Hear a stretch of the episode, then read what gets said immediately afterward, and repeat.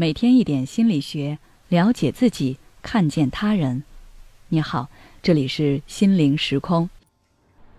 今天想跟大家分享的是过度自省上集。什么样的人会过度自省呢？自省这个词，大家应该都不陌生。从上学时学习的“吾日三省吾身”，到上班后掌握的复盘、总结等等，都是一种自我反省。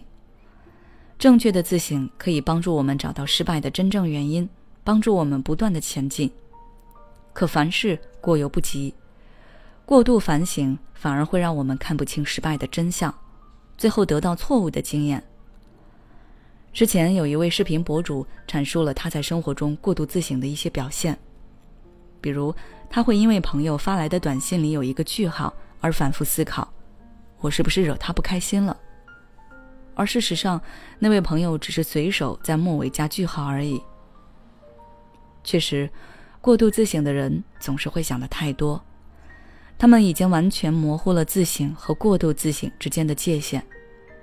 正确的自省应该是让我们变得更好，而不是让我们一味的否定自己。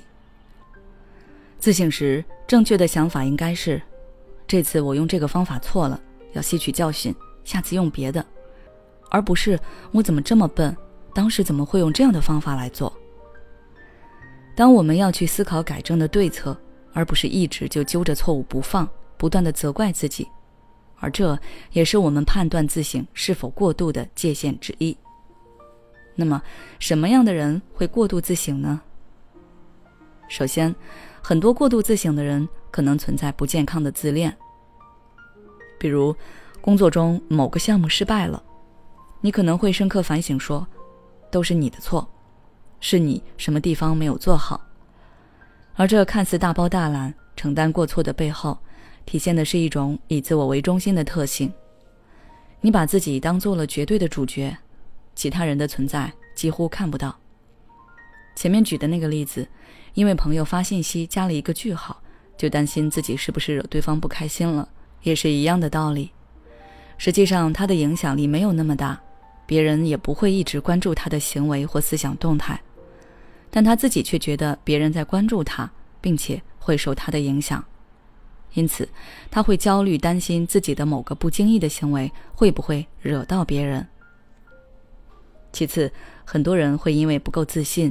无法正确判断和认清自身的价值而过度自省，比如哪件事情搞砸了，你就会说是自己的能力不足，自己太差劲了等等。看似反省的很好，其实并没有真正认识到问题的点在哪里。你没有形成正确的归因，比如有些情况是个人无法控制的，这时候还把原因全部都归结到自己身上，那就是不合理的。实际上，正确自省应该是对失败的原因进行客观的分析，有外界的因素，也有自己的原因，应该要把外归因和内归因结合起来。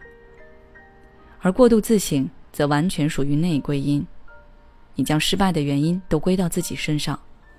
如果遇到几次失败，你就会感到深深的挫败，以后做事慢慢的就会变得畏首畏尾，人也会自卑起来。而如果长此以往的自卑、自我怀疑，很有可能会导致抑郁。自省是一件好事，我们只有不断反思总结，才能够持续进步。可一旦过度了，就很可能会带来严重的后果。我们一定要把握好其中的平衡。好了，今天的分享就到这里。